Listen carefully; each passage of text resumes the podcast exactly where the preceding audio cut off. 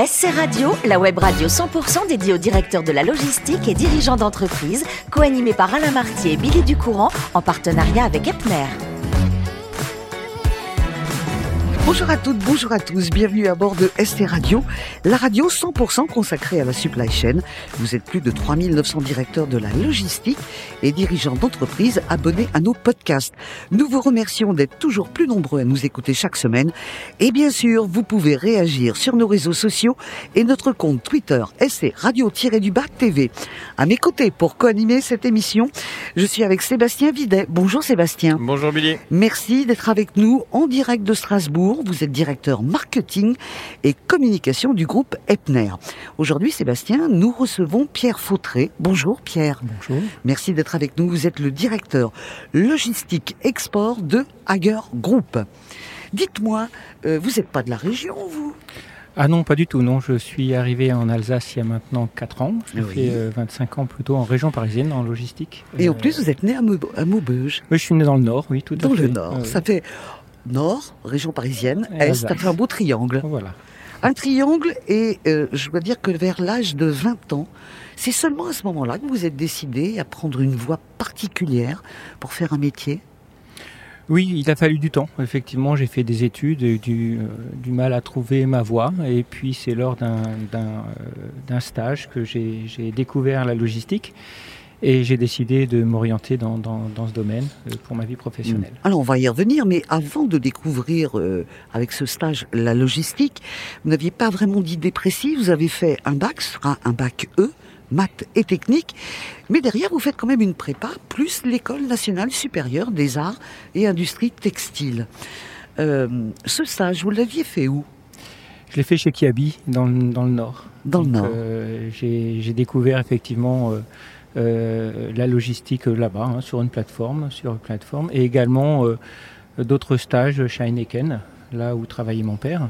Et euh, ça m'a permis aussi de découvrir d'autres aspects de la, de la logistique. Mhm. Le premier vrai job où vous avez la fiche de paye, vous êtes engagé, c'est chez Sony Music. Oui, tout à fait, chez Sony Music. Alors, Sony Music, euh, on va expliquer un peu à ceux qui nous écoutent, ça a fait rêver le monde entier. Ça fait rêver, oui. C'est Alors, une très belle entreprise. C'était une très très belle entreprise. Sony Music, c'est des CD, ça a été des disques vinyles avant. C'est une grosse boîte. Et là, vous êtes directeur technique pendant plus de 4 ans. Mhm. Alors, on est toujours dans la logistique. Et il y a un moment, Sony, qui prend de l'ampleur, a décidé de confier sa logistique à une boîte extérieure. Tout à fait. Et cette Oui. boîte extérieure, bah, vous allez suivre, vous. Oui, effectivement. Donc, euh, Chez Arvato Sony Music, oui, voilà, euh, décide de- d'externaliser sa logistique et, décide de- donc d'utiliser Arvato comme prestataire. Mhm.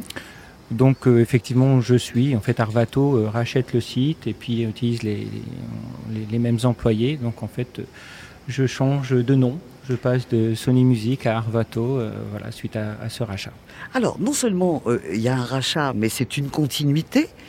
Euh, Vous changez de nom, mais vous allez revenir dans cette boîte qui est Sony, l'importance qu'elle a eue. C'était Sony Digital Disc Corporation. Cette fois-ci, vous êtes directeur logistique. Vous êtes là pour les projets concernant l'Europe. Est-ce que ça a été compliqué, euh, quand on est à la logistique, de se dire, euh, n'y a pas que la France Oui, voilà, effectivement, bon, c'était l'occasion, euh, en, en rejoignant Sony DADC, d'avoir des missions euh, Mhm. plus internationales, puisque je vais d'abord occuper un poste de directeur de projet international.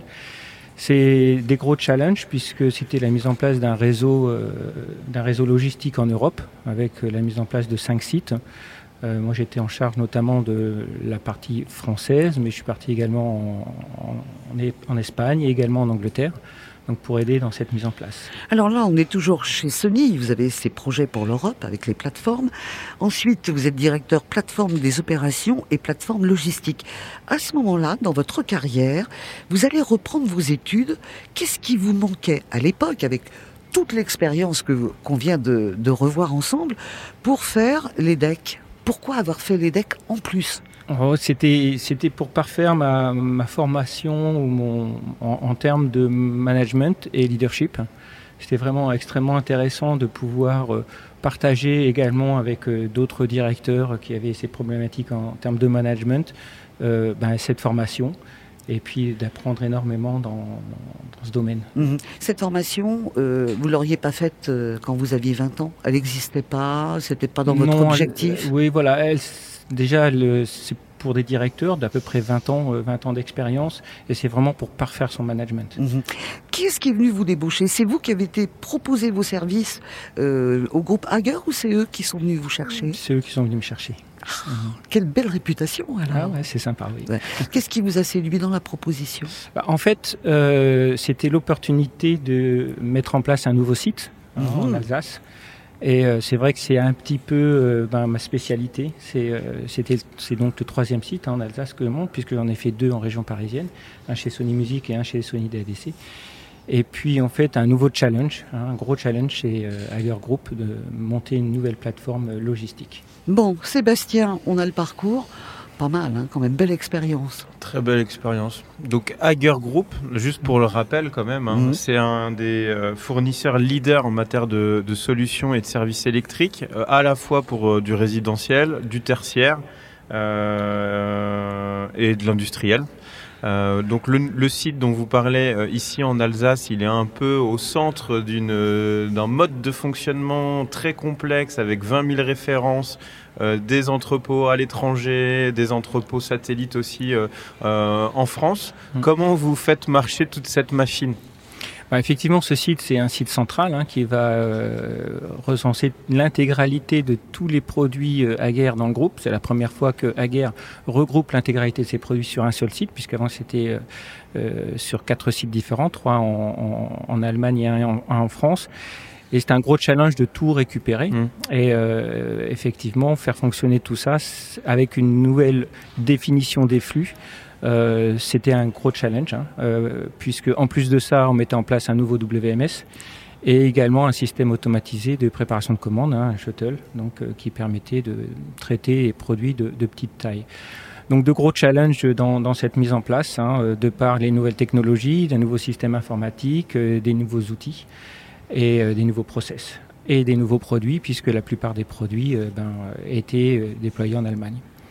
Donc euh, ben, l'idée c'était de, de, de, pouvoir euh, regrouper l'intégralité de, de, ces produits. Et aujourd'hui, ben, ça fait maintenant deux ans que c'est opérationnel. Mhm. Et puis donc on, on, est maintenant plus sur un mode euh, d'amélioration continue maintenant. Et alors du coup, vous avez construit justement ce modèle-là. On voit plein de challenges. On n'a pas parlé de RH, mais c'est aussi des nouvelles équipes euh, à, à, monter autour de, ce mode de fonctionnement. Euh, parmi tous les challenges que vous avez eus pour monter cette structure, euh, si vous avez un sujet qui ressort comme le, principal euh, euh, point sur lequel il faut mettre beaucoup d'efforts pour que ça fonctionne, c'est quoi? En fait, le plus gros challenge était un challenge interne, en fait, hein, puisque on se retrouve à, à récupérer l'intégralité des produits de ces quatre sites avec chaque site ses habitudes, ses manières et les clients étaient habitués à être livrés d'une certaine manière. En regroupant l'intégralité, on est obligé d'harmoniser et donc on se retrouve à avoir à gérer quatre euh, problématiques différentes. Et aujourd'hui, la plus grosse problématique, c'est d'harmoniser l'ensemble. Donc le plus gros challenge, c'est de conduire le changement en fait, de passer de l'avant à l'après. Exactement. Et donc maintenant, vous le dites, vous êtes en mode amélioration continue, ça tourne, et le but c'est que ça tourne de mieux en mieux. Euh, comment vous attaquez ce sujet d'amélioration continue? Quels sont les points d'ajustement, les points de paramétrage qui permettent d'améliorer euh, euh, votre mode de fonctionnement?